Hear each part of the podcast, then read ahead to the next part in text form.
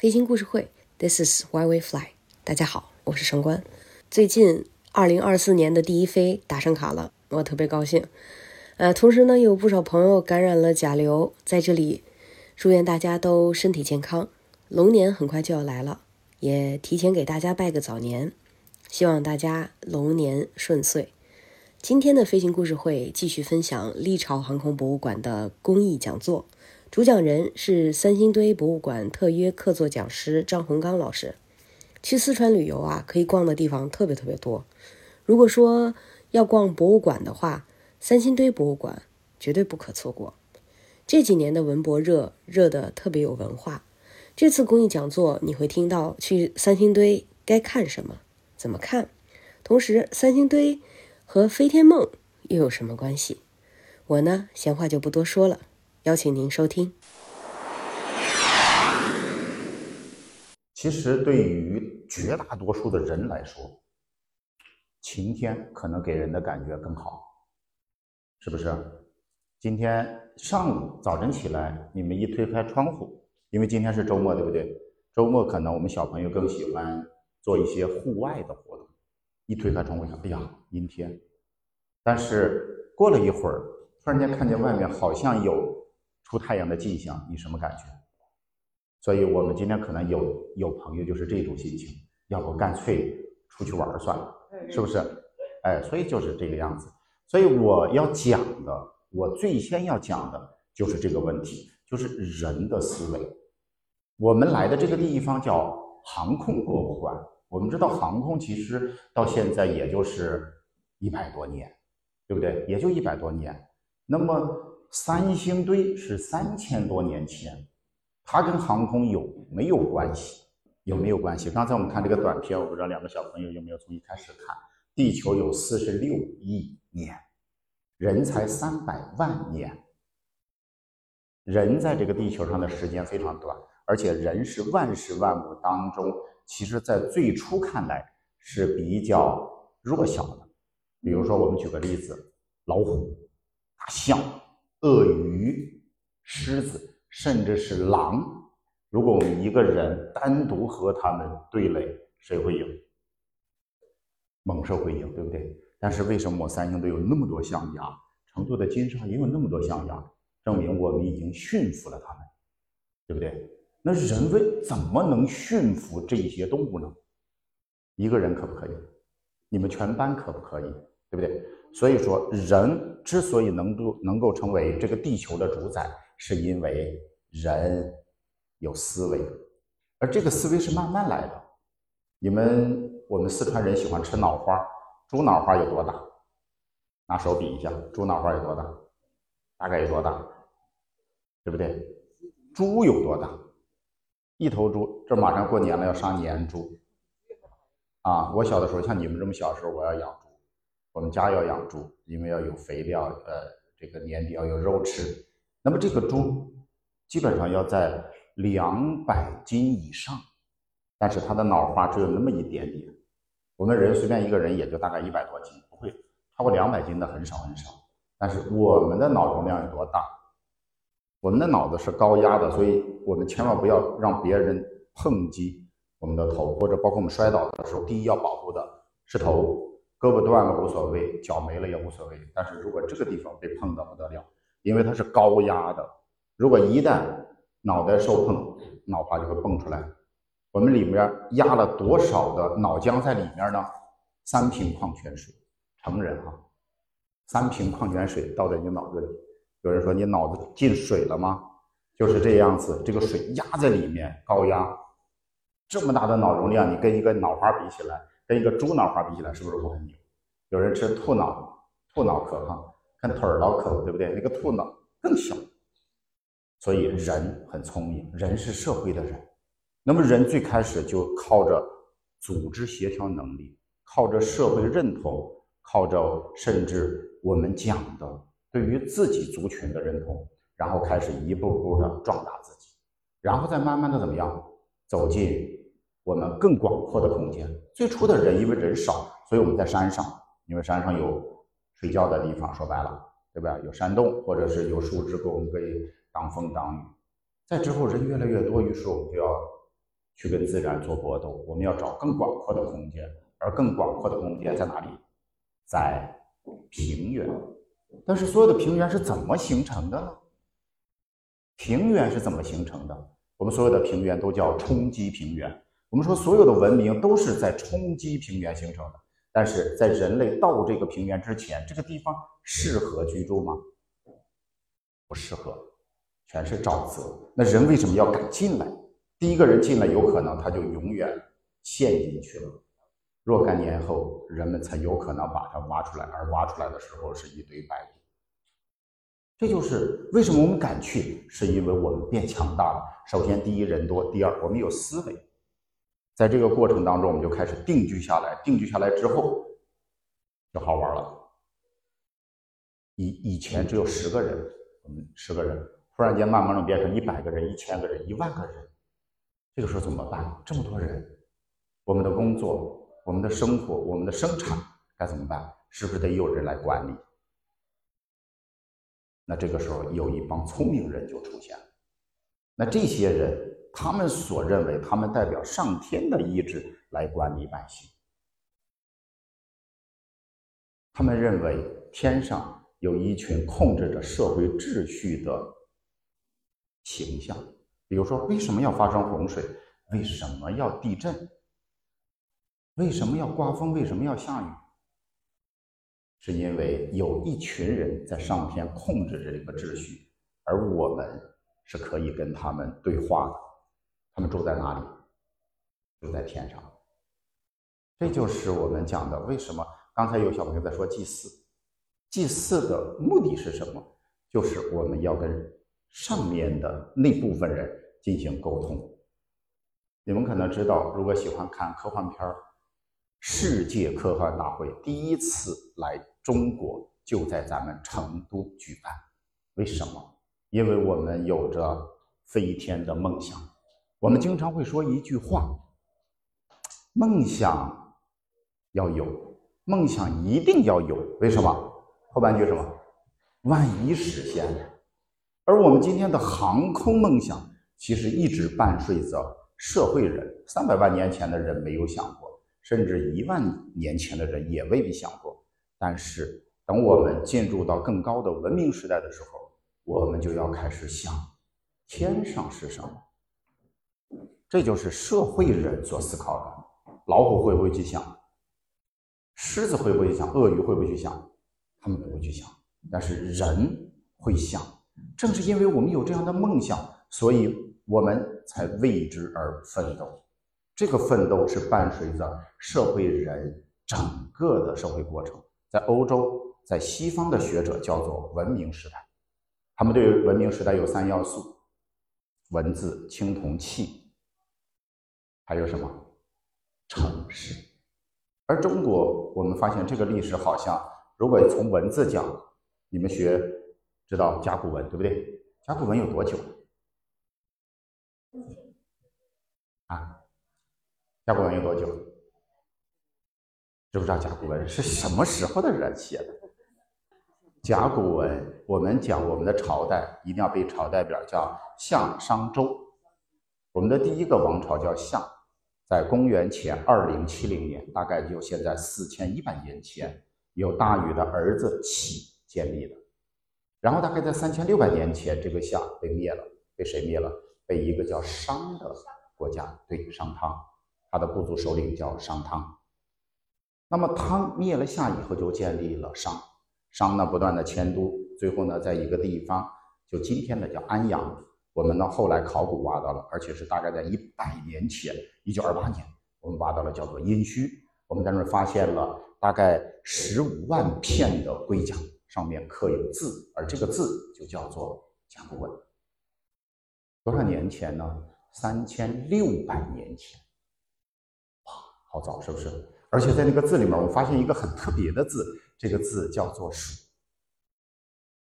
蜀是哪里？蜀是一个地方，所有人都认为是一个地方，而且所有人几乎都认为这个地方就是四川。四川今天的简称就是蜀或者川，而这个蜀就是四川。而且自从中原王朝有了文字以后，就有关于四川的记载。而他们这个鼠是啥意思？我们今天发现它的眼睛很大，是一个虫子。一千九百年前，今天的小朋友上学要买字典，现在新华字典是第几版？你们语文老师要你们摆第几版？不知道。啊，第十三还是十四版，我也记不到了。呃，因为现在我女儿读中学，她用的又不是字典，她用词典，我已经记不到了啊。中国第一本字典一千九百年前，叫《说文解字》，在东汉时期，然后里面就讲了对鼠是有解释的，鼠葵中蚕也。这个葵就是向日葵那个葵，这个葵他又解释了，葵是什么？葵是桑树。所以葵中蚕也就是吐丝的那个蚕。我们成都的小朋友，反正在成都读小学的，至少要养一次蚕，是不是？对不对？幼儿园要养一次，小学要养一次。马上啊，春节过后就要准备养蚕了。养蚕的时候，成都的妈妈们最忙，找不着桑叶，是吧？啊，找不着桑，对不对？那么这个蚕就是鼠，那你们知道这个鼠指的是哪里吗？蜀，甲骨文里的蜀，指的是四川，指的是四川的什么时代？我们考古已经找着了，三星堆。三星堆就是商认为的蜀。三星堆通过考古知道的时代就是三千六到三千一百年前。这个时间我们觉得好像很早，等会儿我会讲到三星堆，我们去看什么？我们似乎觉得啊，好遥远的事，但是在中国文明的进程当中，它其实非常年轻。我们这次没有中学生啊，中学生来，中学，呃，初一的，就是七年级上的古代历史第一课就会讲到中国历史的发展。你们知道吗？我们的祖先们。我们今天成都朋友都吃大米。我们的祖先们在两万年前，两万年前就开始干什么？就开始把野生的水稻要准备家养。这个过程走了多久？走了八千年。每年我们会把这个植物种在那儿，然后看它的收成。会选收成最好的那部分留下来，明年继续播种。那明年又是以此类推，选最好的作为种子，后年再种。这样我们持续了八千年。在一万两千年前的水稻就跟今天的水稻几乎一样，然后到了七千年前的水稻就完全和今天一样。我们历史上有一个地方叫河姆渡，在浙江。他们的水稻，我们发现，我们考古发现，有些地方在地上堆了一米多厚。我们发现可以供一万人吃好几十年的水稻，粮食哦，就是已经成熟的，就证明那个时候有社会了。到五千年前，它已经成为古国时代。而这个可能有朋友听说过，叫做良渚。在二零一九年，良渚工作人员带着良渚所成型的考古报告。去参加了一个联合国最高级别的会议，叫做世界遗产公约组织的会议。所有的专家一致同意，这是文明，它就成为世界遗产。为什么？我们知道，在那个时代，它是什么时代？哈，良渚是五千三百年前，五千三百年前，它就已经成为国家的概念，控制的范围有多大？今天的江苏、浙江、上海都是良渚古国的控制范围，而且他们有统一的信仰。如果你们去看，我就知道他画一个神徽，然后呢，然后怎么样？它有等级。我们发现最牛的一个墓在良渚啊，最牛的一个墓是在一个土台上，它最高的地方达到了十几米高，是人为夯筑起来的土台。而这个土台的范围跟今天的三星堆古城的面积差不多，我们考古学家把它叫做土筑金字塔。五千三百年前，五千三百年前，埃及人修金字塔没有？我们发现好像还没有。啊，埃及人大概晚了一点点，他们开始修金字塔。埃及人最早的金字塔也是土坯的，后来才换成了砖啊石头的。石头大概也是在五千年前。所以所有人都发现，而且良渚有巨大的水利工程。我们觉得今天都江堰水利工程是最早的，中国最早仍然在使用的水利工程，两千多年战国时期。但是良渚的水利工程是在五千年前，它所有的库区的面积加起来有多大？可能大家没有概念，但是你们肯定知道，一个叫西湖的地方是西湖的两倍大，面积是两倍大，出水量是三倍大。在良渚的古城里面，发现了一种石头，方的，里面有一个洞。这个石头是干什么的？没有人知道，没有人知道是干什么，因为什么？没有文字。但是这种东西后来在我们四川大量的出现。良渚是在四千三百年前，他们就放弃了这个地方，搬家了。人们不知道他们去了哪里。后来我们发现，他们有可能来到了四川，三星堆就有可能有他们的影子。而这个东西，我们今天的考古学家叫它玉琮。有可能是良渚人拿来准备上天的、通天的，所以人类社会的发展很早很早，尤其在中国五千年前，我们的文明一点都不差。但是很可惜，我们没有文字。但是在考古学上，文明是被老外给定义了，就是那三要素：一个叫做青铜器，一个叫做文字，还有一个叫做城市。那我们怎么办？所以在七十年代的时候，我们中国有一个教授叫做夏奈，考古学家说我们不能按照他的路子去走，我们应该把我们的这些考古遗址用另外一个词来命名，这个词叫做文化。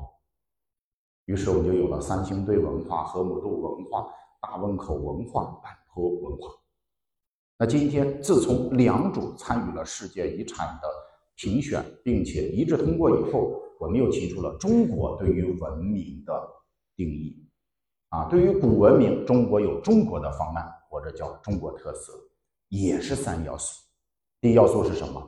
城市，一定要有城市，城市非常重要。城市是社会人，而且城市附带着就是后面的两个条件。还有什么？有城市，城市不是一个人建起来的。是一帮人建起来的。建城市的目的是什么？所以背后就有两个，一个就是会有贫富差距，而贫富差距带来的是什么？带来的是阶级，谁管谁的问题，组织就出现了。然后所有的人得有一个说了算的人，这个人就是统治者，叫什么？通俗的讲叫什么？王啊。王，所以这是我们的三要素。我们的三要素，第一得有城市，而这个城市不行。那我们发现，我们四川从什么时候开始有城市的呢？你们知道我们四川从什么时候开始有城市的吗？我们发现，在四千八百年前，成都平原就有城市了。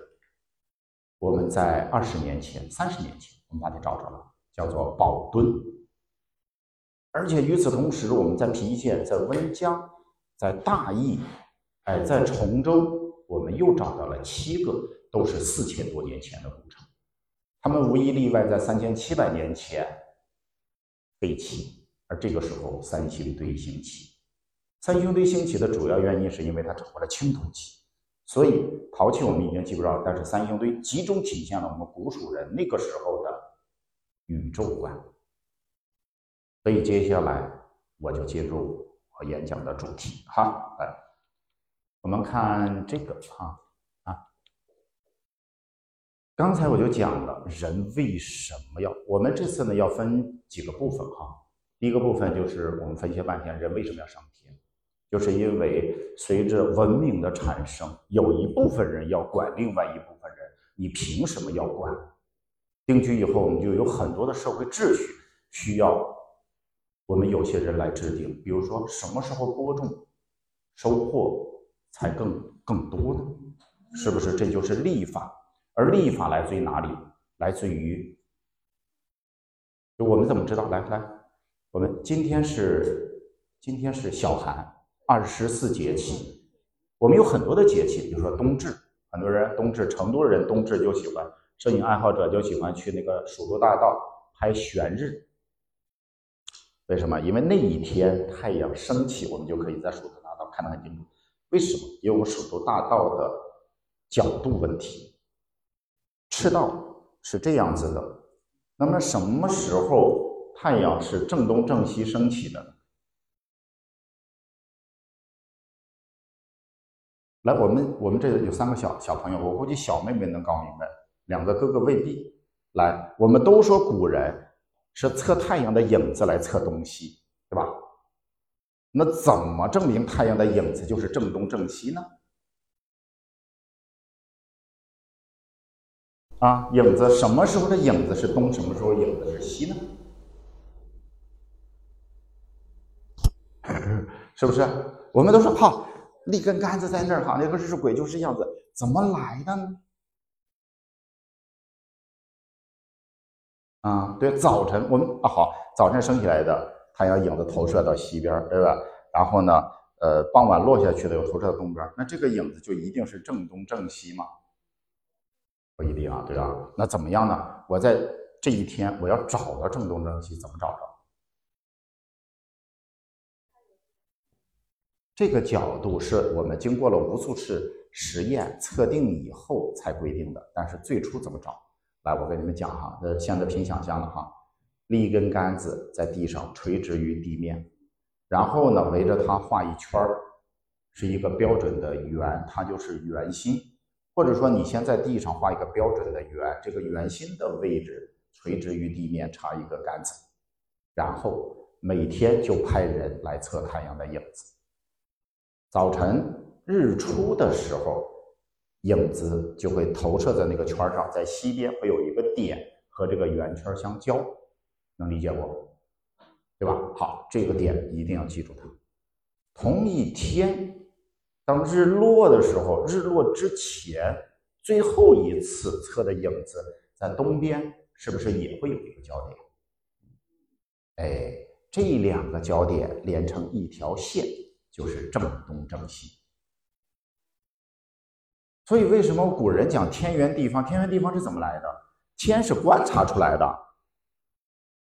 尤其晚上，今天我们晚上还可以看电视，看呃什么讲讲故事。古人晚上干啥？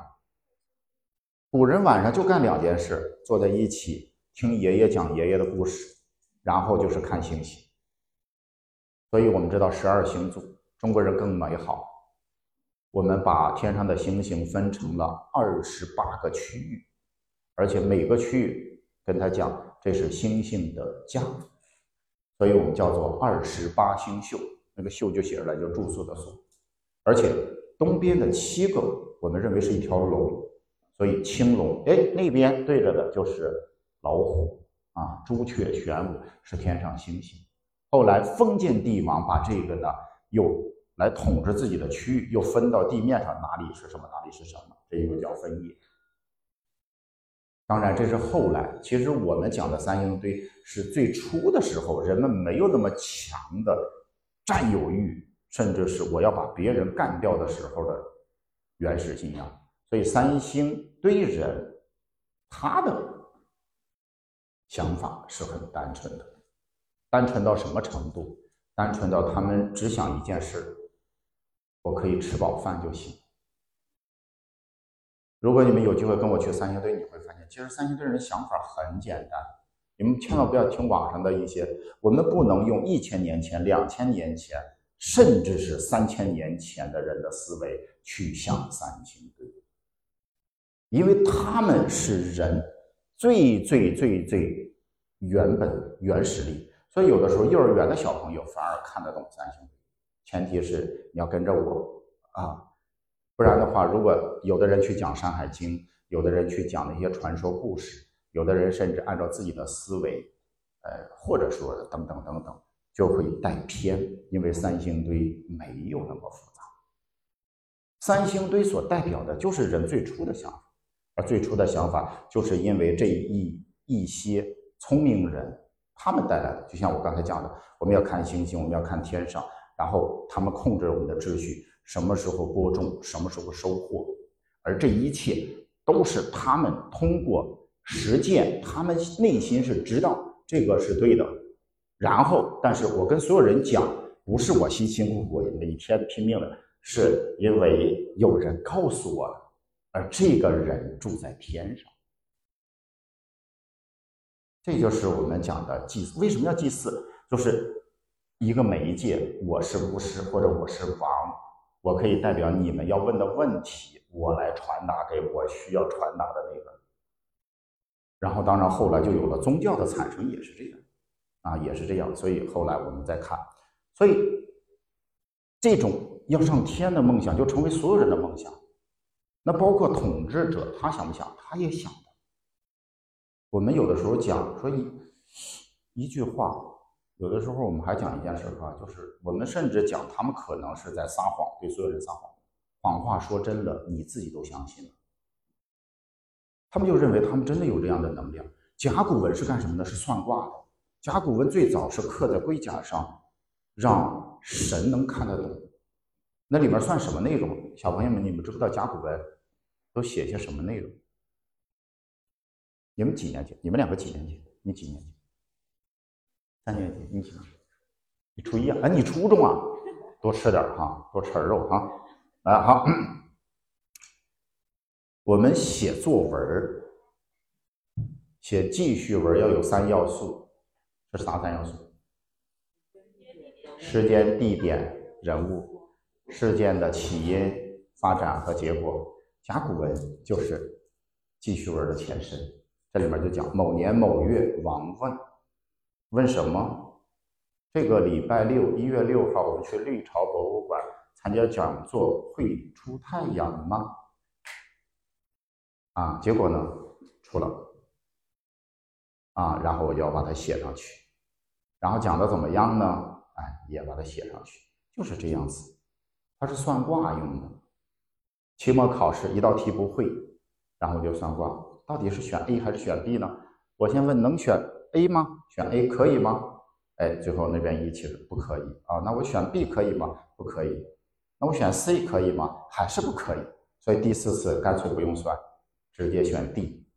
那结果呢？老师公布答案，果然是 D 啊！我要把它写上去，哇，好厉害！那么所做的这一切干什么？都是要跟高高在上的那一部分人进行沟通，而这部分人，今天我通俗的讲就是神。所以我们向上天。那问题，我们接下来要聊的就是三星堆人有没有想过？当然，这个我们在下面的单元。那当然还有就是，我们有没有做过尝试呢？三星堆人有没有想过呢？对吧？当然，最后就是，如果你们自己去，没有老师带领的情况下，你们自己去三星堆博物馆，你们要怎么看啊？所以，来，接下来我们就来讲第一个，就是有没有想过？我刚才讲过了，上面有一些空着的字，有没有想过？有没有想过？那什么样？什么样的？就是那好。我们就借助于现有的生物，我们靠什么来上天？谁能把我们的消息带到天上去？谁能把我们的消息带到天上去？三星堆，如果去过三星堆，就会发现三星堆有各种各样的鸟。三星堆人为什么那么喜欢鸟？啊，你看，你们可能没有见过这个哈。这是才挖出来的，就是我们这两年的考古发掘。现在它还在修复馆，偶尔展示一下。但是你可以看得出来，三星堆的青铜工艺的精美程度是很，甚至我们可以用恐怖来形容。我们今天的学者认为，三星堆的青铜器是受到北方商的影响。我们有很多青铜器和他们是一样的，但是我们发现有很多也不一样，而且我们工艺甚至在某些方面是超过他们。等我们还会讲的。啊，哎，你看这些，对吧？这都是三星堆有很多树，所有的树上都有鸟。这些鸟是干什么？有人说我们的蜀王好多都是鸟啊，鱼凫是鸟，杜宇是鸟，百官是鸟。那为什么要崇拜鸟？地球上好像是只有鸟才能飞上天，只有鸟才能把我们的消息带上去。而且我要跟你们讲，我们所有的古人类都崇拜鸟。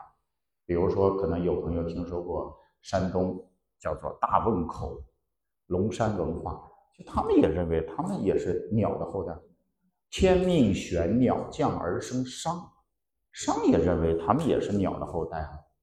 现在广汉的朋友更牛啊！广汉三星堆和广汉认为天命玄鸟降而生商是个双黄蛋，一个下在了河南殷墟，一个在广汉啊。广汉以前的名字就叫洛城，和洛阳的洛城是一样的啊，所以就有很多好玩的东西。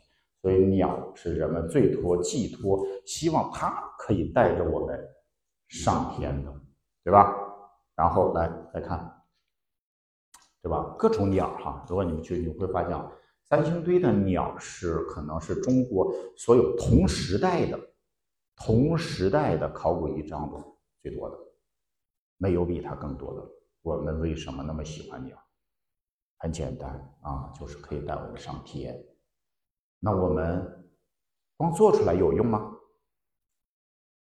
我们怎么样让让让它可以上天呢？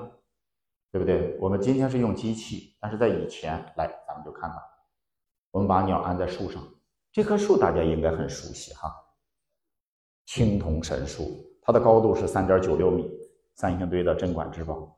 那它的什么作用呢？它表达什么意思呢？三年级你们原来学过一篇，二年级就学了，叫羿射九日，是吧？哎，说原来有十个太阳，十个太阳住在一棵树上，这棵树叫做扶桑。你们知道，我们隔壁有一个国家跟我们亦敌亦友的国家，叫做日本。这日本这俩字儿就是中国字，意思就是中国意思，太阳的家。所以日本又叫扶桑国。文化哪来的？中国来的。中国哪里来的？《山海经》里来。《山海经》什么时候写的？西汉写的。《山海经》的故事哪里来的？是西汉一个人收集了所有人的传说故事。而这些故事，我们已经传说了几千年。《山海经》里也多次提到了四川，哎，这个提的不一样。《山海经》里又提到了扶桑树，很多人认为它就是扶桑树，为什么？他们把这个鸟当成了太阳鸟。我们经常讲太阳神鸟，尤其咱们中成都的朋友更会提到太阳鸟、太阳神鸟。咱们成都有个太阳神鸟是什么来着？金沙遗址的太阳神鸟怎么解释来着？是不是中间的太阳是圆的，外边有四只鸟合起来叫太阳神鸟？所以太阳不是鸟，鸟不是太阳。那为什么叫太阳神鸟？是鸟和太阳。汉代的传说叫金乌复日，一个叫金乌的鸟背着太阳上天。而这个金乌在汉代描述成一个长着三只脚的乌鸦，所以日本国家足球队，他那个队徽就是一只乌鸦，三条腿中间那条腿按着一个足球，所以他认为他们是太阳国，他们的天皇是太阳的儿子，啊，或者说叫太阳神的儿子，是这样子。那他是扶桑吗？我认为他不是扶桑树。为什么它只有鸟没有太阳？有人说那朵花不是太阳吗？不是太阳，它们朝下的也有花，这不是太阳。这棵树是什么树？《山海经》里还有这样一棵树，不光中国有，全世界都有，古埃及人也有，古印度人也有，甚至印加。马上咱们金沙博物馆会开一个印加主题的展览，印加帝国也有马丘比丘啊。啊，什么很很神奇的，像纳斯卡壁画这些很我们看来听来不可思议啊！为什么这些文明很牛？就在于它曾经被淹没，然后又因为没有文字，而今天我们考古要把它一步步的来证实。所以考古学家就像侦探一样，我们要用证据来说话。物之所言比言之所言更有力。一个东西放在那儿。比你写一段话更牛，对吧？老师今天讲同样的故事，让所有的同学写一篇作文，每个人写的都不一样，那谁写的是对的呢？只要是文字，都会带有一定的自己的看法，但是东西摆在那儿，它永远是这个东西。当然，我们后人再去看它的时候，每个人也有自己的看法，那到底谁的看法对呢？对不对？你是我们今天的人去解读嘛，那就要去找更多的同类比的东西。我们发现三星堆没有，没有，所以还是各家之言。但是各家之言，我们也能找到一些蛛丝马迹。比如说《山海经》里还讲了一棵树，刚才我说了很多文明都有这棵树，他们认为这棵树顶天立地，天上的神可以顺着这棵树到人间来赐福，人间的巫，人间只有一种身份的人，王都没有资格。巫，也就是巫师，就是那个可以他说话神听得懂的那个人，他可以爬这棵树去请命。这棵树叫通天神树，有的地方叫宇宙树。中国有个很好听的名字，叫做建木，建设的建。所以我认为三星堆这棵树是通天神树，叫做建木。证明在哪里？证明就是它上面有一条龙啊，就是。我到这儿来哈，没关系啊，我就大概指一下，这就是通天神树。龙，等会儿我还会提到啊，还会提到。所以我们把这鸟放在通天，认为鸟是可以飞上去的，认为鸟是可以飞到这棵树上去休息嘛，或者是等候神的旨意嘛。而这个鸟有可能是什么鸟呢？等会儿讲到后面再来说哈。你看。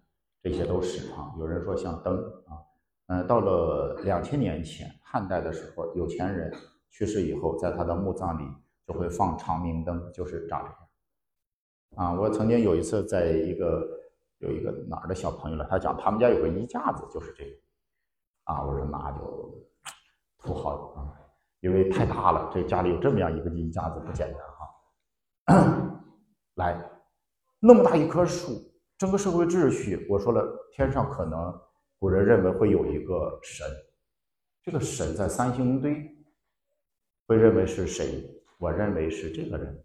你们在网上看，很多人说他可能是大祭司，他可能是巫师或者是王，这是不符合道理的，朋友们。咱们不用去远的，就在成都有很多的寺庙，我们进到寺庙里面去去拜佛，那么中间是佛祖，是受我们拜的。对吧？我们今天啊，咱们一起去了，不可能谁成都市的市长不可能放进去的，对不对？所以他是我们拜的，而这个人就是我们想象中的整个秩序的维护者啊。他是谁呢？他是一个神，但是问题，这个神有可能是谁呢？我们通过树，哎，需要得到这个人的启示，这个人有可能是谁呢？三星堆是什么时期的？三星堆是三千六百年前的一个都城，都城就得有神庙，神庙里就得有神，而这个神必须是一个当时大家普遍认可的领袖的神话，而这个领袖有可能是谁？有可能是古蜀的第一代蜀王。初一背没有？还没背哈？啊，蚕丛及鱼凫啊。而且这个有人说这个人的能力有多强，我认为他就可以天地相通。比如说他的手势，他的手势没有人能搞明白的。我们来换几个角度来看看他的手势。再来一个，如果你站在他的下边，你会发现他这两个环很特别。在以前，我坚信他手里没有东西。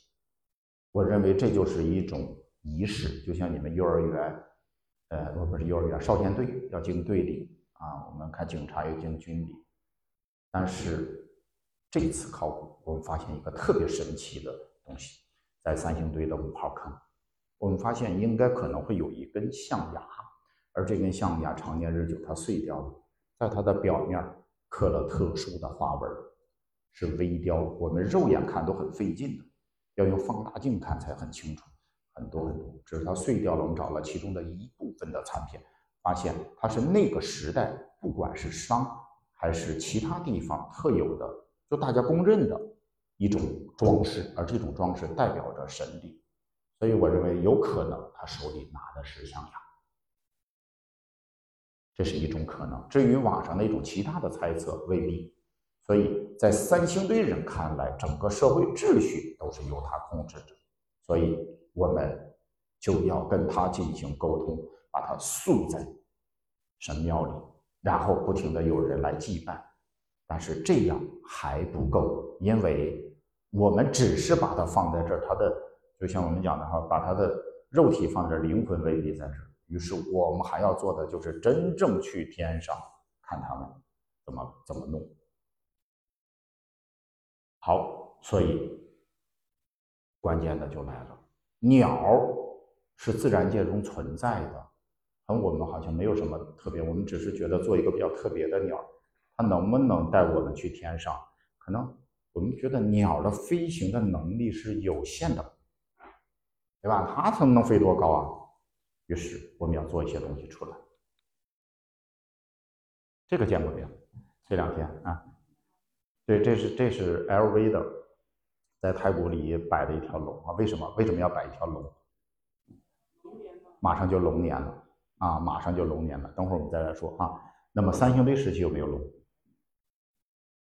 三星堆时期，中华民族叫龙的子孙，龙在很早很早以前就有了，六千多年前，不管在北方、东北有，你们想想啊，内蒙古、辽宁，在浙江、在河南，六千年前我们都有龙的形象存在了。而到了三星堆，三星堆才三千多年，六千多年跟三千多年前比，不是差远了。那我们三星堆的龙长什么样子？我选了其中一部分啊，来看，这个人手里拿的是不是龙？这和我们今天的龙都非常的接近了，但有一些也不太一样。比如说像这件，它长着老虎的头，但是它的脚明显是龙的脚，身体上这种花纹我们称它为羽翅纹，是典型商周时期龙身上的花纹。所以它是一条龙，是一条虎头龙。这条龙这两天你们就不要去三星堆看，你看不到啊。它被借到香港去了啊。香港呢开了一个博物馆，叫故宫博物院。然后呢没什么文物，我们朝贺嗯借了一百二十件过去啊，但是会回来。这里面大部分是龙啊，那是龙啊。过了春节，你们放了寒假，过了春节去就回来了啊。包括这条，你看，这也是一条龙，但是这条龙是羊头龙，啊，这条龙，呃，这个复制品是当年我们的杨小武大师复制的，所以它可以以假乱真，但实际上它是赝品，啊，真正的原件在香港，啊，在香港，就是我们的龙的形象已经很多了，看这些都是龙，而且所有的龙感觉都在笑，至少三星堆人的认知，天上的这些神对我们是特别好的。我们每年春天祈求，呃，这次期末考试要考一百分哈，果然我们就考了一百分啊，果然就考了一百分所以我们要答谢神，所以我们觉得神很开心啊，很开心，然后保护着我们。同样的现象，如果你们去成都的博物馆，成都博物馆或者四川博物院或者川大博物馆，会看一个时代叫汉代，汉代所有的富人去世以后，陪陪葬的有很多的陶俑。石头的、陶的啊，然后所有的人都在笑，包括那些做苦力的。成都最有名的汉俑叫说唱俑，一个人笑嘻嘻的。而那个时代的成都叫做什么？叫做天府之国，一直到今天。而三星堆时代又叫什么？我们那个时候其实也可以叫天府之国，但那个时候没有这个词儿，那个时候有另外一个词儿。这个词儿在《山海经》里出现过，叫多广之野。如果我们用今天的词儿叫什么？叫世外桃源。世外桃源，所以我们很美好。龙随时我们就感觉龙是天上的，随时到我们人间来，而且它是可以上天入地的。这就是那个时候人们想象的飞机的概念，而且比我们今天的飞机要牛得多。它应该叫宇宙飞船。宇宙飞船，对吧？龙，你看这也是龙，对吧？看这边都是龙，这种龙的形象哈。明年是龙年，大家一定要到三星堆去数龙。三星堆就现在摆在我们那儿的，让我们来看的龙，我都没数清楚过啊。我准备哪一天我专门去数一下啊，数一下，到时候考一个题哈，看能有多少条龙哈。来，除了龙，龙毕竟是天上的摸不着、看不到的东西。但是三星堆做了一种让我们看得到的，这个是全中国、全世界独一无二的。我们小朋友们有没有看过一个动画片叫《小马宝莉》？我认为小马宝莉的这这这这个这个叫什么？这个够对设计者肯定去过三星堆，肯定看过它。它是什么时候挖出来的？一九八六年，长着一个角，但是有两个尾巴，这样的一个神兽是干什么的？三星堆人最初我们考古学不知道，没有人能猜透它是干什么的。但是这两年类似的神兽我们发现了很多。来看这件。这件挖出来的时候，肚子里还有泥巴。我们上称一称，一百八十公斤，三百多斤。这件的原件这两天也借到香港去了啊，啊，也借到香港。这个神兽，来再看这里，啊，有人说像机器狗，其实他们是一样，这个是被压扁的，啊，这是被压扁。像这个啊，我们我们通过观察会发现这个神兽的特点。这个神兽什么特点？这神兽身上的那些花纹，就是我说的那些那个那个那个叫什么来着？象牙上刻的花纹，有云雷纹，有卷云纹，有大火纹等等等等。而这些就是那个时代神，所以它是神兽，我们叫它神兽。有人问我有没有名字，包括咱们博物馆张老师问我，嗯，张老师这个叫什么名字？我说我也不知道，我们都叫它神兽。那它的作用是干什么的？我们把它做出来干什么的？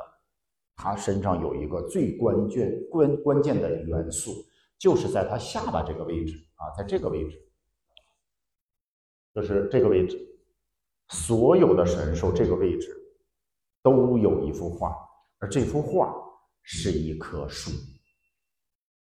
这棵树有可能就是那个大神树的抽象画。大神树我讲过，可能是通天的，所以这个神兽可能有更高的本领，而这个本领就在于它可以上天。它不是顺着树枝跑，它是更牛啊！它是可以随心所欲的去哪里，但是它会带着我们到我们想去的地方。像我们看这棵啊，这个神兽很特别，这个神兽改写中国历史两个方面啊。一个就是我们有小朋友画画的话，呃，中国美术史讲的很清楚，他身上这种点点，哎，哦，可以指中间哦，好的，太太棒了，太棒了啊！刚才我说的树就在这儿哈，你们去三星堆去看，所有的神兽这个地方都有一棵树，都有一棵树哈。然后我们再看这个点点点点点点点，这叫什么？在美术上叫它连珠纹。这个连珠纹，中国美术史讲得很清楚。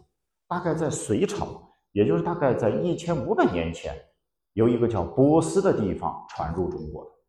一千五百年前，但是三星堆，我们发现这个神兽随便，它是被埋，是什么时候被埋的？三千一百年前被埋的，也就是说是在三千一百年前做好的。所以，比我们这连珠纹传入中国的有据可查的历史要早了，可能要接近两千年。这是一方面，还有就是脖子上缠的这一圈这是青铜经过过锻打的。小朋友可能不能理解哈，我们这是铸造出来的，铸造出来的是没有韧性的，它很脆，很容易断掉。但是青铜，我们任何你看咱们今天菜刀。直接铸造出来的是没有办法用的，切什么都不行，我们必须咚咚咚咚咚不停的。你看打铁的工人还要唱，还有引诱，咚咚咚，对不对？无数次的敲打，千锤百炼。我们这个就是千锤百炼出来的。对青铜进行锻打这个事情，如果放眼中国其他地方，到现在不过二千七八百年，可能更晚。有人听说过越王勾践的剑，它就是经过过锻打的。它是什么时期？它是战国时期了，都已经到了，就是比孔子还晚。而我们这个三千多年前，所以这就是改写历史的东西啊。这个神兽，当然我的重点今天讲的是神兽的作用。就这个神兽到底，既然它能上天，那它要为我们带来啥呢？来看这里，再看。这是一九八六年发现的。我们最初这个就是刚才那个神兽啊，刚才那个神兽放在门口嘛，就是它的原型，两个尾巴，独角，然后上面这一啪啦啪啦，其实是我们拼上去的，哎，是拼的，呃，因为它当时碎了一百多块碎片，而且今天我们发现可能都拼错了。如果以前去过三星堆的朋友就知道，在它旁边，哎，大概在这个地方，我们画了一幅画，就是呃做了一个复原的，但是这件明显是错的。当时为什么要复原？是因为当时的呃这个就是主要的考古负责人去了一趟长沙。长沙发现了一个马王堆汉墓，马王堆汉墓里发发现了一一幅笔帛画，帛画上就画了，把这个世界分成好几个境界：神界、人界、冥界，啊，就人去世界。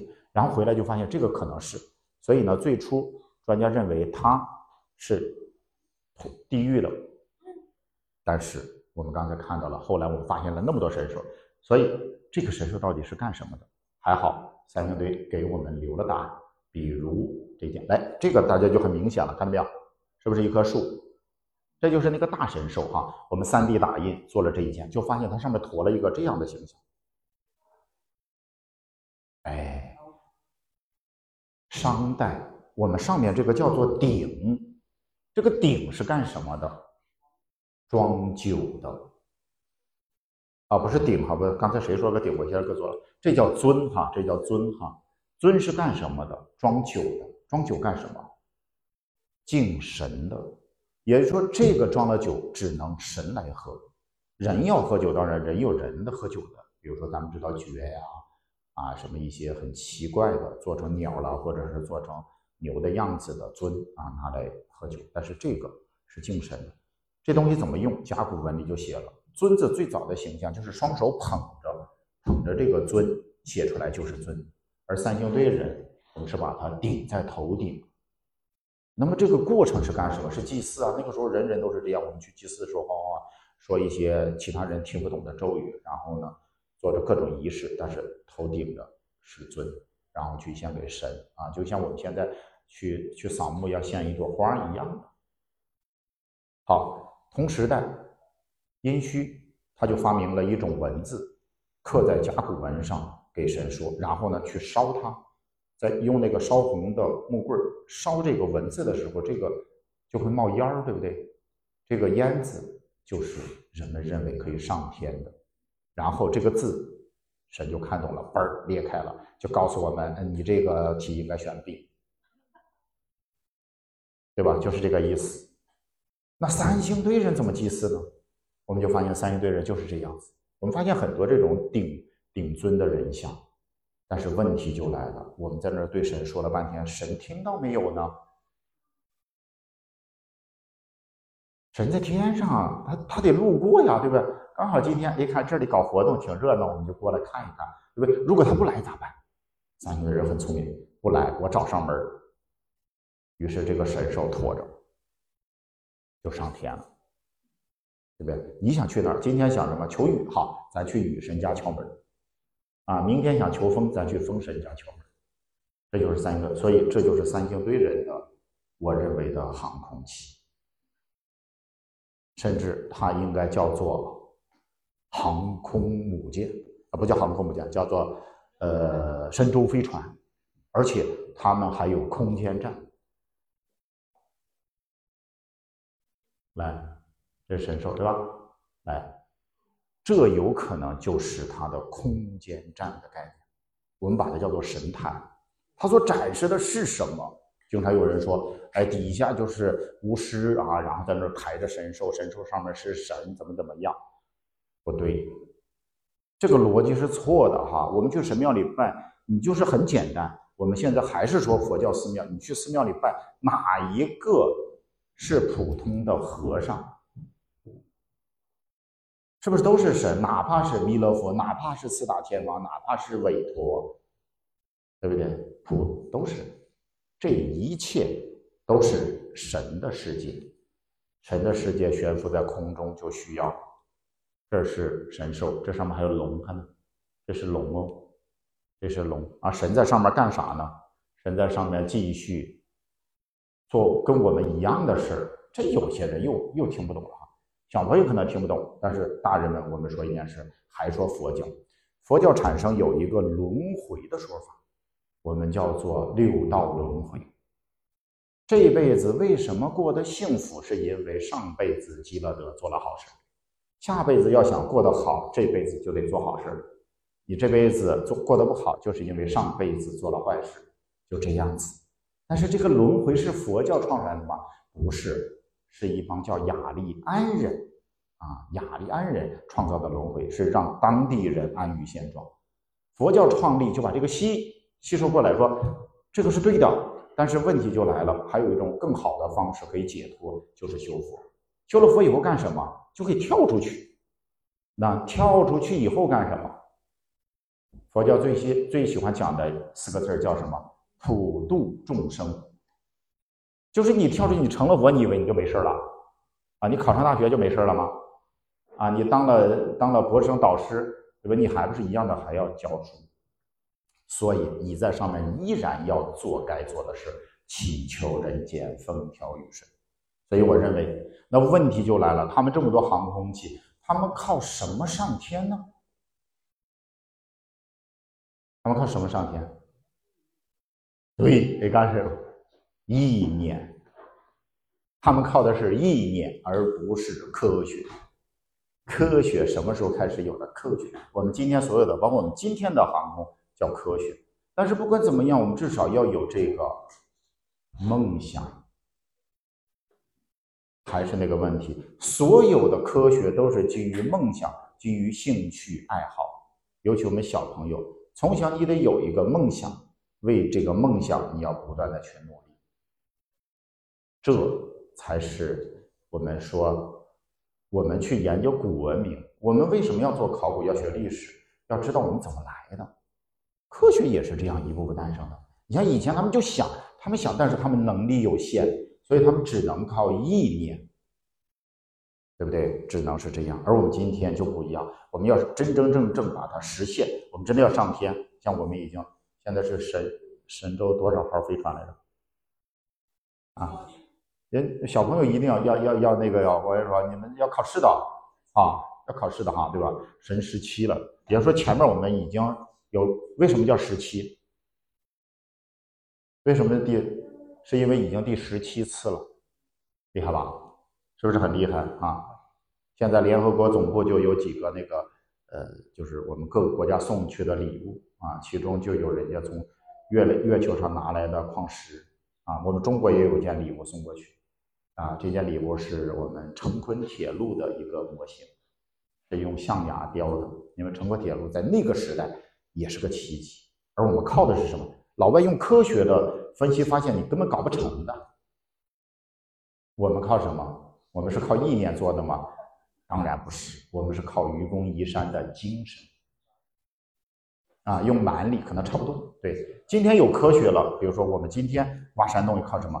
我们有一种叫做盾构机，就像蚯蚓一样。盾构机的技术原来是老外控制的啊，我又讲跑题了，对不对？老外控制着，结果我们中国有了自己的国产的盾构机，而作为成都人应该骄傲，因为中国国产的盾构机最初人们是质疑的，老外一两个亿这一台机器，每次修人家的专家来修啊，费用我们要承担，我们才几千万，我们的成本是它的三分之一，我们的效果会怎么样？设计说没关系啊，做实验啊，从哪儿开始实验的？成都地铁一号线。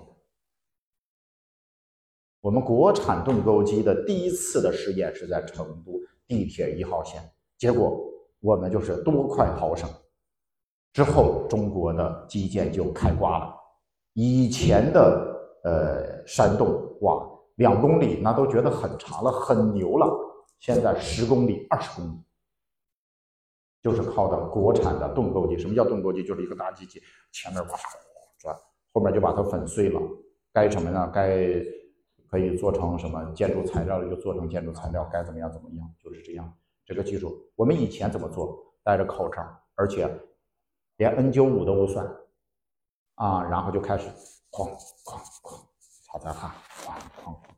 我们成昆铁路是这么修出来的，所以那些前辈们后来肺都有毛病，就是因为吸了很多的。我们这 PM 二点五算啥？他那个你你们知道矿里有很多是有毒的。是不是？然后再加上那些颗粒状的东西进入到肺是什么概念？所以挺惨的。我们中国唯一的铁道兵的博物馆在咱们四川，四川有个地方叫峨边，啊，小朋友们其实假期都可以去，周末都可以去了，啊，去看一看中国唯一的铁道兵博物馆，讲成昆铁路的修建过程，啊，这个是，所以人要有意念，要有梦想，为这个梦想，我们要进行。科学的、合理的、脚踏实地的实践，古人全部是在想象，甚至我们用今天的词叫做科幻，是吧？是不是科幻？他们也想象，所以他们是什么？有人说：“哎呀，像外星人，是不是外星人？”就是外星人，只不过我们今天叫外星人，他们叫神，叫神，都是这样的，所有的。所以，那么讲了半天啊。就是我刚才说的那些啊，他们的飞天梦，所以我为什么不讲航空？他们是飞天，他们想上天的啊，想上天通过了各种办法。那如果说如果咱们自己去三星堆，你们怎么看？看什么？没有人带你们的情况下看什么？啊 属龙有多少条？这个就确实有点呃，就是费劲啊。为什么？因为太多了。当然也其实还好。至少在某一个区域，它是集中的啊。我们看什么？去之前要做功课，背一首诗。这首诗叫《蜀道难》，谁写的？啊，谁写的？妹妹知不知道？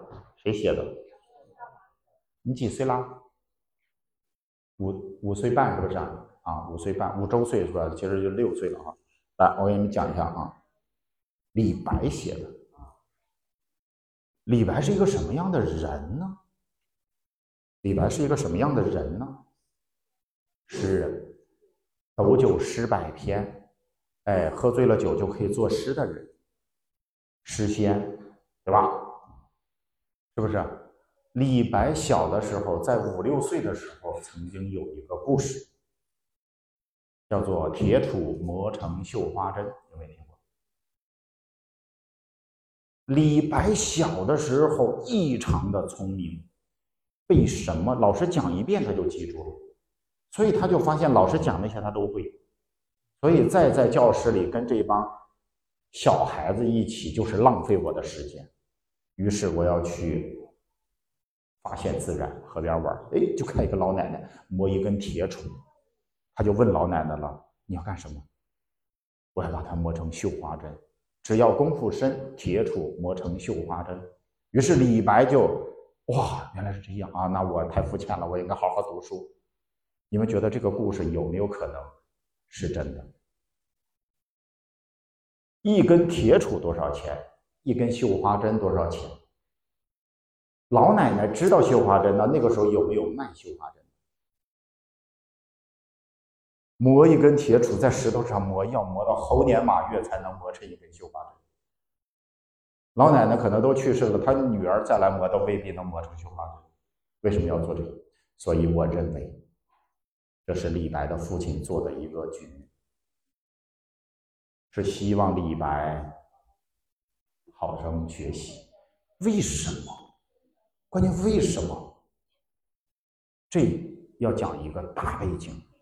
什么大背景？唐朝有科举考试，我们知道我们四川就有一个考霸，这个叫苏东坡，只要考试绝对是学霸，啊，每次考试他的第一次考试就是震惊全国，甚至连皇帝都跟会，皇帝下了朝都跟自己老婆说，我给子孙许了两个宰相，就是这个叫苏轼和他的弟弟，而那个时候苏轼十九岁，但这个十九岁是虚岁十九，古人是讲虚岁哈。苏东坡的生日是一月八号，就是春节前。古人是这样，出生就是一岁，过阴历年又长一岁，所以他这虚就虚了两岁。啊，他这虚就虚了两岁，他弟弟比他小两岁，这你这么年轻，对不对？啊，好吧。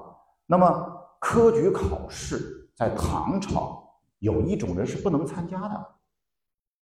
唐朝人把人分为四等，第一等叫士，就是士兵的士。这个士在那个时代就是他们掌管着特权，他们干什么？他们生下来就必须要读书，为什么？将来你要做官儿，他们不用交税。比如说李，呃，这个这个这个叫什么？杜甫就是诗，杜甫就是诗，从小就可以读到很多书。那个时候还没有印刷嘞，啊，不是叫还没有印刷哈，没有。我我们中国讲活字印刷，但是即使到了宋朝的活字印刷，也不能印普通的书籍，所以唐朝更是抄书。所以为什么那么多书法家？是因为他们都是抄来的。士是有资格，就是首选，他是必须要参加科举的，参加科举就考。然后就是农民都要吃饭，农民排第二位哦。唐朝的农民的地位很高的，税从哪里来？都从农民那里来。第三位的叫工，这个工是手工业，比如说制陶的，比如说你可以做这些孩子的玩具或者怎么怎么样，这些都可以。因为你是凭本事吃饭，而最低等的是商。商是什么？就赚差价的，就这边买成这个东西五块钱，到那边卖十块钱，啊，这算温柔的。有的这边五块钱，到那边卖一百。而李白的父亲就是商人，而且李白的父亲是巨商。什么叫巨商？他的名字叫李克，在唐朝，只要提到这个人，几乎人人都知道。举一个今天的人，当然不太恰当，但也差不多，相当于今天的马云。那李白就注定他不可以参加科举考试，你是没有资格的。那唐朝如果不参加科举考试，还有没有可能做官呢？还有一种可能，就是去找这些士这个级别的做官的人去推荐自己。那问题就来了，士是第一等的贵人。贵族，然后商人是被大家所瞧不起的。我一个士会不会去推荐商人的后代呢？如果你是一个小商人，你只是门口开干杂店的，可能没问题。但是你太有名了，我如果推荐你的后代，那不是别人都笑我说，你看这个人一点读书人的士的节气都没有啊，情这这节操都没有，对不对？所以李白就被处处。是排挤，对吧？所以他最后变得，他就怎么样？这个人就癫狂了，他就要要让别人知道我有才，怎么知道？喝酒，喝醉酒，然后再写诗。而且他的成名作就是《蜀道难》。所以其实李白之后发生的所有的事情，李白的父亲在李白出生那天就知道了，所以才做了一个局。要让李白意识到，虽然那个时候说不明白，就让你要好好读书。李白看到这个老奶奶磨绣花针以后，回来以后就主动跟父亲要求：“我要读书，我要读书。”但是没有老师，对不对？原来学堂的老师，李白说还不如我呢。李白的父亲说：“没关系，我给你找一个好老师。这个好老师是咱们四川的一个大叔，叫赵蕊。”唐朝开元年，你们觉得中国历史上最有名的人是谁？读就读书很厉害的，做学问很厉害的人，是不是孔子？对不对？我们把孔子叫孔夫子。那么李白的老师就叫赵夫子。唐玄宗都曾经几次邀请来，你来做官吧？哦不，啊不，我要教学生。估计我猜想，李白的父亲就拿着重金敲开赵老师的门，老师。教我儿子吧，我儿子可聪明了，将来他可以代替你，对吧？然后老师签左思后想说，嗯，可以教吗？以后就只能教我儿子，不能教其他人，也可以。那你这样子吧，一年给我一百万，啊，然后李白的父亲说，我一年给你一千万，对吧？可能是这样，我猜的哈。但是之后这赵老师就只教了这一个学生，教了多少年呢？二十年，二十年教一个人，你说李白的这肚子里的学问有多少？很可惜，就是因为那个时代，再加上后来安史之乱，所以就很多原因造成了。但不管怎么样，李白是一个大学问家。他是因为懂很多，就是我肚子里有货。同样的事情过了几百年，又发生在一个人身上。这个人就是苏东坡的父亲，叫苏洵，唐宋八大家。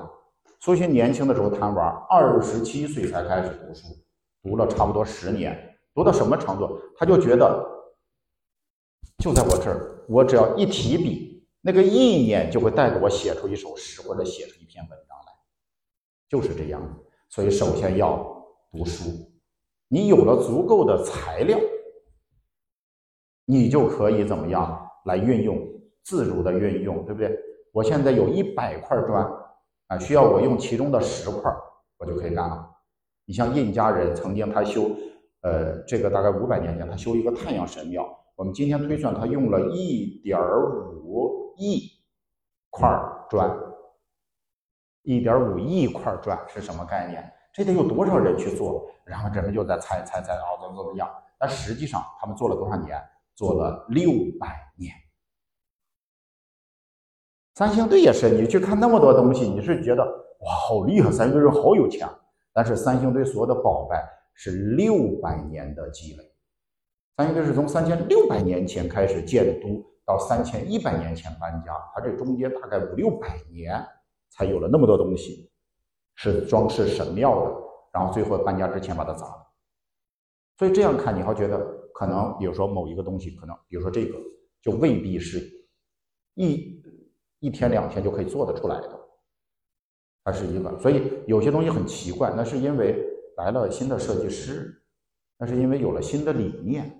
每一年，对不对？你你想想，一个王能当王，他顶天了二三十年嘛，当六十年的皇帝，我们中国也不多呀，对不对？然后换一个，就可能有另外的风格，再加上还有外地人来呢。对不对？不同的啊，所以好好学习的李白就成了学霸。李白的《蜀道难》就讲了古蜀国的发展历史。其实我刚才讲李白的故事，就想让大家知道，李白的每一句话都是可以考证的。黄河之水天上来，当时的人不可想象。今天我们发现是不是天上来的？No 啊。是不是天上来的？水是一个循环啊，对不对？是一个循环。小学高年级就会学科学了，对不对？水怎么形成的？雪怎么形成？对不对？燕山雪花大如席，它叫浪漫，浪漫就是夸张。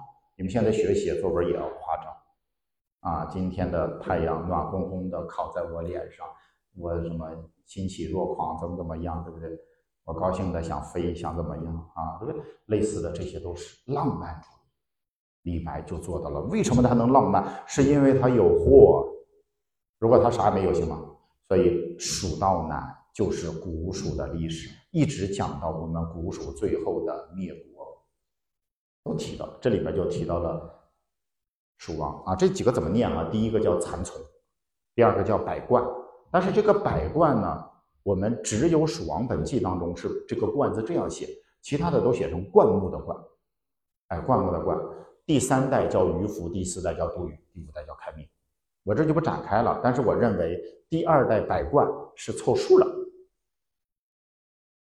四个蜀王不好听啊，五个蜀王好听。你看李白就发现了，李白就觉得他就是凑数的，所以李白叫蚕丛及鱼凫开国和和茫然。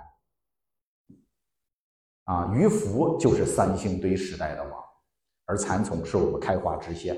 而且我还告诉各位。蚕丛通过考古证据能证明他是甘肃人，杜宇通过考古证据证明不出来他是哪里人，但是他不是四川人。开明啊，他的首第一个领导叫鳖灵，楚国人。所以我们看，呃，新都有一个蜀王大墓，它里面的很多宝贝现在在四川博物院，它里面的文物明显带有湖北的影子，湖北的影子。所以我们发现。五个蜀王有一个不知道，有三个是外地人。外地的蜀人能到我们这儿来当王，说明这个地方不闭死，而且这里尊重知识。谁能带我富裕，谁就可以成为我们的王。开明是会治水的，杜宇是会种田的，甚至杜宇种田的，其实于福时代就已经种田了。你去三星都会发现很多的陶器。很多的酒具就证明粮食是极大的剩余的，而杜宇呢我们对他的记载四个字叫“教民务农”，其实我认为他可能是那个时代的袁隆平，就是提高粮食的产量，所以他能当王。而蚕丛呢，顾名思义，教我们养蚕的。而中原人对我们的认知把我们叫做鼠，鼠就是蚕，蚕夫之鼠。所以去三星堆，先读懂《蜀道难》，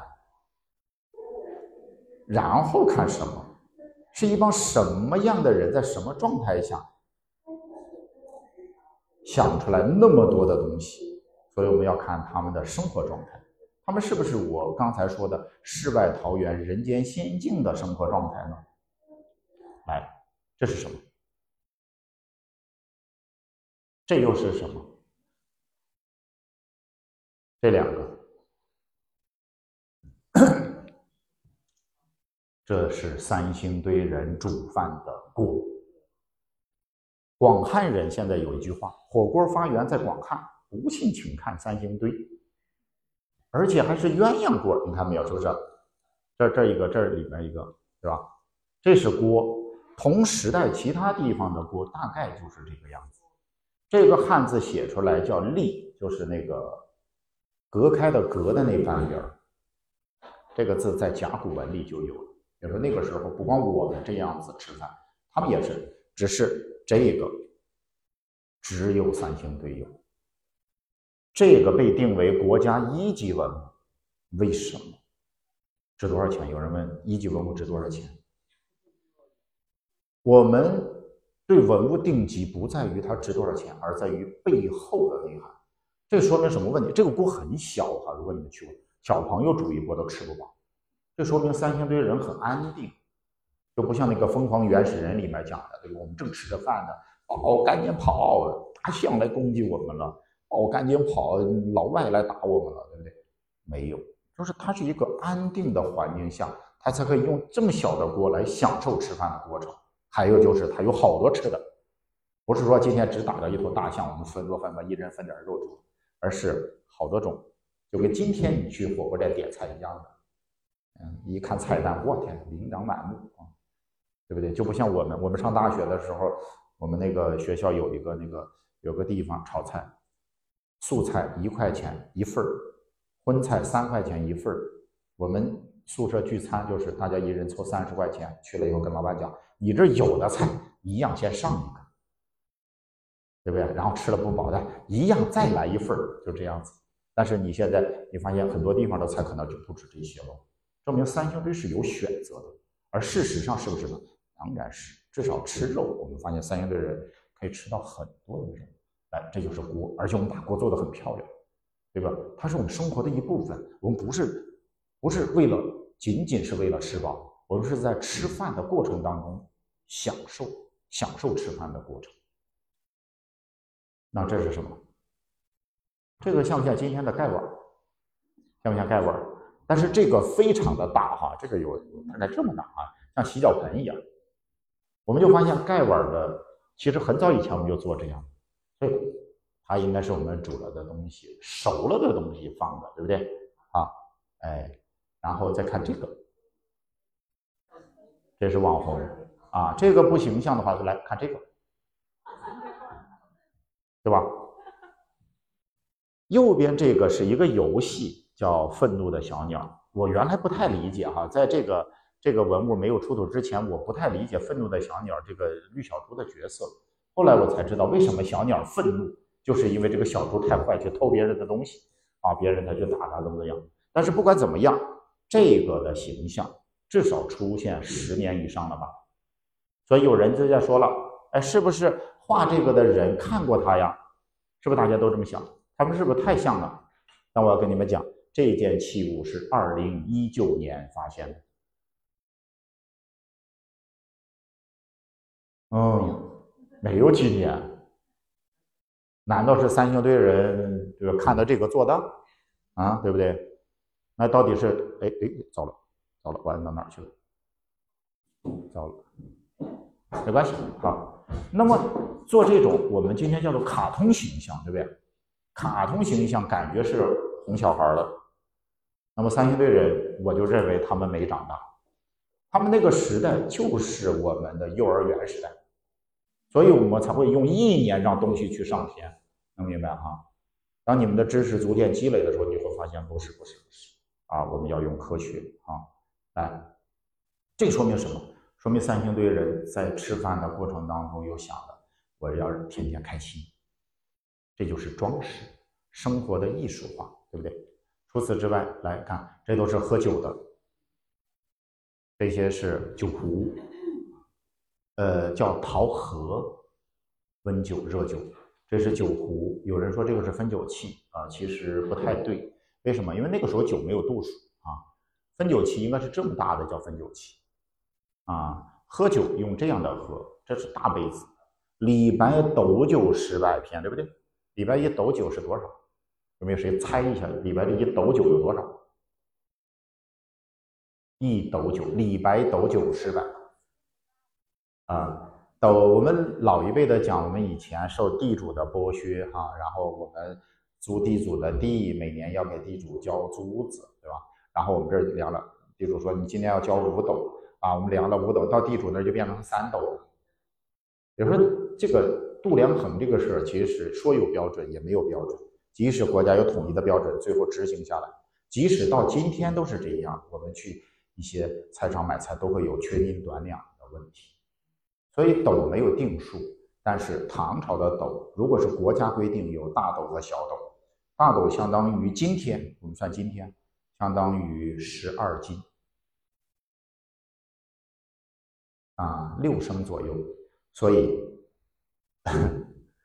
李白喝那么多酒，如果今天的五粮液一瓶，可能他都他都干不了啊，一一瓶才五五百毫升，是不是？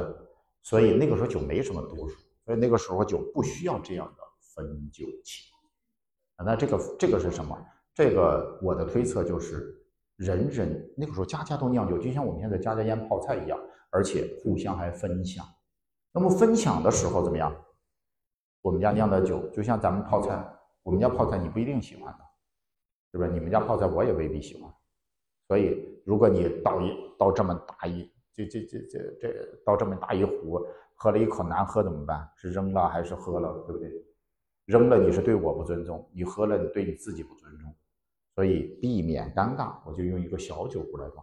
这个小酒壶就跟今天我们那个装米酒啦，包括有些热酒那个小酒壶非常像，就差不多那么大。所以应该是品酒的啊，应该是品酒的。来再看，除了刚才那个小猪，你看这个，这个和刚才那个像不像？对不对？你看这个很憨，对吧？这些这些不是孩子的玩具，是大人的玩具，是大人玩具，他们来装饰那些罐子的盖子的，所以就证明三星堆人没长大，他是生活在童话里，所以才会创造出那么奇怪的可以飞天的，我我们今天用今天词儿把它叫做飞行器的东西啊，我们叫做神兽。好，来，而且他们。已经有音乐了，他们把乐器做得非常的漂亮。这是其中的一个铃铛，这个铃铛有点像我们，不是那个有的时候等红灯的时候，就有老奶奶来卖那个黄果兰，对不对？然后它的它的那个底下这个这个地方，就是那个舌头也是花，它的舌头也是花，就做的细节非常到位。还有做成这样的，这是一只鸟啊，这只鸟。我们觉得三星堆这些鸟的统一的特点都是这个嘴巴，像鹰一样，对不对？其实它就是一种鹰，这个鹰叫鱼鹰，而鱼鹰在四川叫鱼凫。鱼凫，我们的第三代古蜀王鱼凫就是鱼鹰啊，所以三星堆是这样。来，再看看三星堆有有吃的，那有没有衣服穿？我们发现三星堆所有的神像都有衣服，而且各式各样。不但有衣服，他们还有帽子。来，咱们看看，这是旁边那两个虚的啊，这是因为这个，这两个虚的就是网传的什么来着？帅哥，奥特曼啊，是不是像不像啊？朦朦胧胧的哈，我们又发现了仨啊，发现了仨。嗯，衣服，所有人都有衣服和帽子，所有人。啊，虽然感觉很奇怪，但是他们为什么这么奇怪？如果你们去过敦煌莫高窟，就不奇怪了。莫高窟所画的门口的是供养人，就是我们讲的人间的，但是里面的，包括飞天，那都是天上的，都是天上的。飞天是我们今天给取的名字啊。来，像这些，你看，这底下，这底下是裙子哦，这是裙子哦。有人说这个头发搞成这样，其实这不是头发，这是冠帽子，做成这个样子啊。来，再看看这些，你看都有衣服，是吧？你看所有的，对吧？你看这个帽子很特别，这个就是神兽的帽子。然后还有更牛的，来，还有更牛的，你看这些人都是。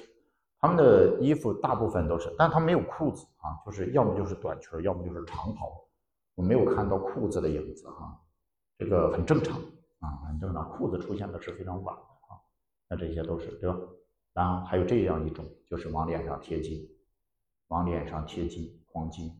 有人觉得古蜀人好像好厉害哦，他们可以提炼黄金。其实古蜀人黄金唾手可得，路上就可以捡到。四川这个地方路上是可以捡到黄金的，我们叫沙金。黄金有一种叫做沙金，就到地面上来了，就是它明显比别的要亮，就很容易讲到。而且四川的沙金可以达到很纯，多纯，百分之九十九点九九九。我们成都的金沙的太阳神鸟的纯度是百分之九十四点二，但是三星堆的未必。我们三星堆这些不舍得哈，我们不舍得进行成分的这个这个测试。呃，我们发现了很多的金珠，就是单独的，我们进行了成分的测定，啊，就发现它含金量只有百分之八十五。然后有人说啊，百分之八十五好像也不怎么样嘛，对吧？但是另外的百分之十五是啥呢？其中百分之十三到十四是银。为什么要加银？增加延展性，增加坚韧，都要。你像呃南美就喜欢，像秘鲁，今天秘鲁他们喜欢加铜，但是加铜容易生锈，加银不容易。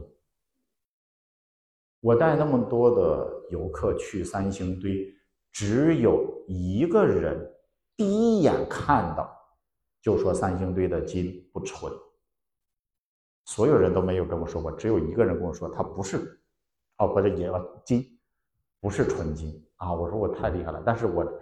我就我我说我佩服，因为为啥？您是做这个的，他谁？周大福的老板娘，一九三五年的老太太，啊，眼他说这，我说那那那那咱不说了，您是专家，但是我确实看不出来。但是所以他一讲完，我就在跟他说，我说我们做过实验啊，发现可能只有百分之八十五。他说这还差不多啊，加银。我说你们现在会不会加银？他说我们当然不会了，我们卖的是纯金的嘛。银就是银，金就是金啊，金就是金，这样的很多，但是也不是很多。呃，刚才前面这个，这个是一九八六年发现的，我们当时发现的头像有数据的五十七个，其中有四个贴了金，然后这一件就出出现的就比较晚，然后三星堆我们到现在这样的数据，很可惜我们官方没有公布，但我们知道很多。三星堆八六年一共发现了一千六百件宝贝，这次又发现了一万五千件，就十倍还多了。但是这种贴面贴黄金面具的并不多啊，并不多。当然，我们还有单独的黄金面具，我们金沙也有，三星堆也有，对吧？所以三星堆的文物现在新馆有一千多件，但是值得看的有哪些？如果你在时间不够的情况下，就一定要看这几件，哪几件呢？大理人。全世界最高的大理人啊，我认为他是三星堆人心目当中的神，而他的形象来源应该谁？应该是第一代古蜀王蚕丛。蚕丛是四千八百年前的王，蚕丛为什么能成为王？就是因为他很厉害。他原来在大山里面翻山越岭来到平原居住，而平原也有人。平原为什么认可他们？他为什么叫蚕丛？因为他穿丝绸的衣服养蚕的，一帮穿丝绸的漂亮丝绸衣服的人从山上到人间来了，他不是神是啥？而且对我们很好，还教我们养蚕，我们所有人都会养蚕，所以他成为我们古蜀的开化之先、文明之先。四千八百年前，他的都城在哪里？宝墩。宝墩，三千六百年前于福当王的时候，那于福要建一个神庙，让大家统一信仰。这个时候，他要塑的神绝对不是他自己，而是古蜀当时经过了一千多年大家都认可的一个人。而这个人最有可能是蚕丛。蚕丛的特征一个叫纵目，什么叫纵目？就是千里眼。他的家族都认为很神奇。我们在山里住的哪里哈？我们现在通过考古已经知道，茂县有一个叫营盘山遗址，就是蚕丛族人生活的地方。五五千年前，他们的族人从甘肃搬到我们的茂县居住。四千八百年前，蚕丛当王的时候，他说：“我不在山沟里住了，跟我走，翻山，翻什么山？龙门山。龙门山脉翻过来是哪里？一个地方叫石方，石方顺着河再往前走一点点就是三星堆。但是蚕丛并没有选择在三星堆建成，而是顺着山和平原交界的地方往南走，到了宝墩，而宝墩是岷江的。”边上啊，在那个地方建立了都城。四千五百年前，这个都城因为洪水入侵，所以蚕丛是我们的第一代王，给我们带来了先进的文明。所以于府也拜蚕丛，就跟我们今天新中国毛泽东一样，拜毛主席一样。啊，到现在我们还是毛主席。东方红，太阳升，中国出了个毛泽东，对不对？然后蚕丛还有一个特点，除了这个。所以这种眼角朝上，我认为就是纵目。你不能把眼睛真的弄得立起啊，真的竖着长好难看，对不对？斜着长，吊脚眼。然后禅宗还有个特点，中原人的技能叫左衽，穿衣服左衽。我们今天好像没有没有没有人的衣服是这样哈。什么叫左衽右衽？以前的衣服没有扣子，一个袍子系上以后，然后如果你右手。插进，你们下次去泡温泉的时候，住酒店的时候有那种睡衣，右手能插进去就叫右衽，反着左手能插进去就叫左衽。这个人不开刃，但是这个人他整个的衣服的外边，就是这个位置是一个小背心，而这个小背心左边，它是个背心，左边没有肩，斜着的。所以会不会是外人误以为他是左人？不管是从前从后看，他都是。所以这个左右刃未必是真正意义上左右刃，是一种误传。所以它有可能是残存啊，这是一种可能啊。后面嗯，来这个啊，这个呢可能主要看不清楚哈。这上面有一幅画，你们下次去一定要看一下，仔细看这幅画上面，这里是这里有三个人。这里有三个人，然后这边倒立的还有三个人，这里还有两个人，加起来十一个人。然后呢，大概在这个位置呢画了一个圆圈儿，啊，有人说这就是古蜀人，而且他们是站在山上，我们这儿看不太清楚啊，这是山，这就是祭山的这个东西叫什么？叫玉章，一个斜王旁啊，我们应该叫斜玉旁加一个文章的章。中国有一个皇帝叫朱元璋，就是这个字啊，这个章。章呢，如果是牙章，就是。上面分叉的那代表权力，而这个呢未必。但是这上面刻了一幅画，三星堆是没有文字，画的意义就非凡。它是我们国家第一批禁止出国出境展览文物。那第一批有多少件呢？六十四件，它是第一件。中国到现在明文规定的禁止出国出境展览文物一共有一百九十五件，它也是其中之一。而且是三星堆唯二的禁止出馆展览文，哎，所以呢，你们要知道它，要去看它的画啊。还有就是这根金杖，这个我不不完整哈，但是我是为了给大家展示这幅画，有鱼有鸟有剑，一个金箔多厚，就跟你们的课本你们现在的课本那么厚，A4 纸那么厚，然后呢，宽是四厘米，长是一米四二，一个金箔。最初裹在一根木棍上，后来这个木棍就朽了。我们把它挖出来的时候，就这个金皮。最初还以为是个腰带呀什么的，然后后来大家一致觉得它应该是一个金杖。就这样，我们为什么不叫它权杖？现在网上很多人喜欢叫黄金权杖，它肯定不是权杖，但它是干什么用的啊？这个呢还有待于去去去去去去猜测啊。对，上面这幅画很好玩。这幅画就是有鱼有鸟有剑。这幅画在成，这是一只鸟呢，这是一只鸟，这是一条鱼，这样的图案在我们成都的金沙遗址也有一模一样。所以三星堆人搬家是来到成都了，他们没有走啊，没有坐着宇宙飞船就飞离这个星球了，他们是留在了地球上，还在这里，在哪里？金沙。为什么要搬家啊？这是一个很好玩的事啊。然后就是这棵神树，三星堆另外一件禁止出国出境展览文物，也是第一批哦，它是第一批的六十四件之一啊。呃，三点九六米的高度，这是乐高哦，三星堆人的乐高哦。三星堆人那个时候就是把它鸟是鸟，花是花啊，然后把它拼起来，然后我发现的时候。八六年就发现它就碎成渣了，我们找了找找找找，两千四百七十九块碎片我们又把它拼起来了。拼乐高有图纸，拼它没有图纸的怎么办？瞎猜吗？我们就要去比对，找它的零件就花了两年，比对又花了三年多，然后就编上号一二三四五，最后就大家子拼又花了四年多，所以整个这个神树拼起来十年。十年磨一剑，啊！有人说了，这个是三星堆那个时候的神树的样子吗？哎，这就是讲到修复这个的专家叫杨小武。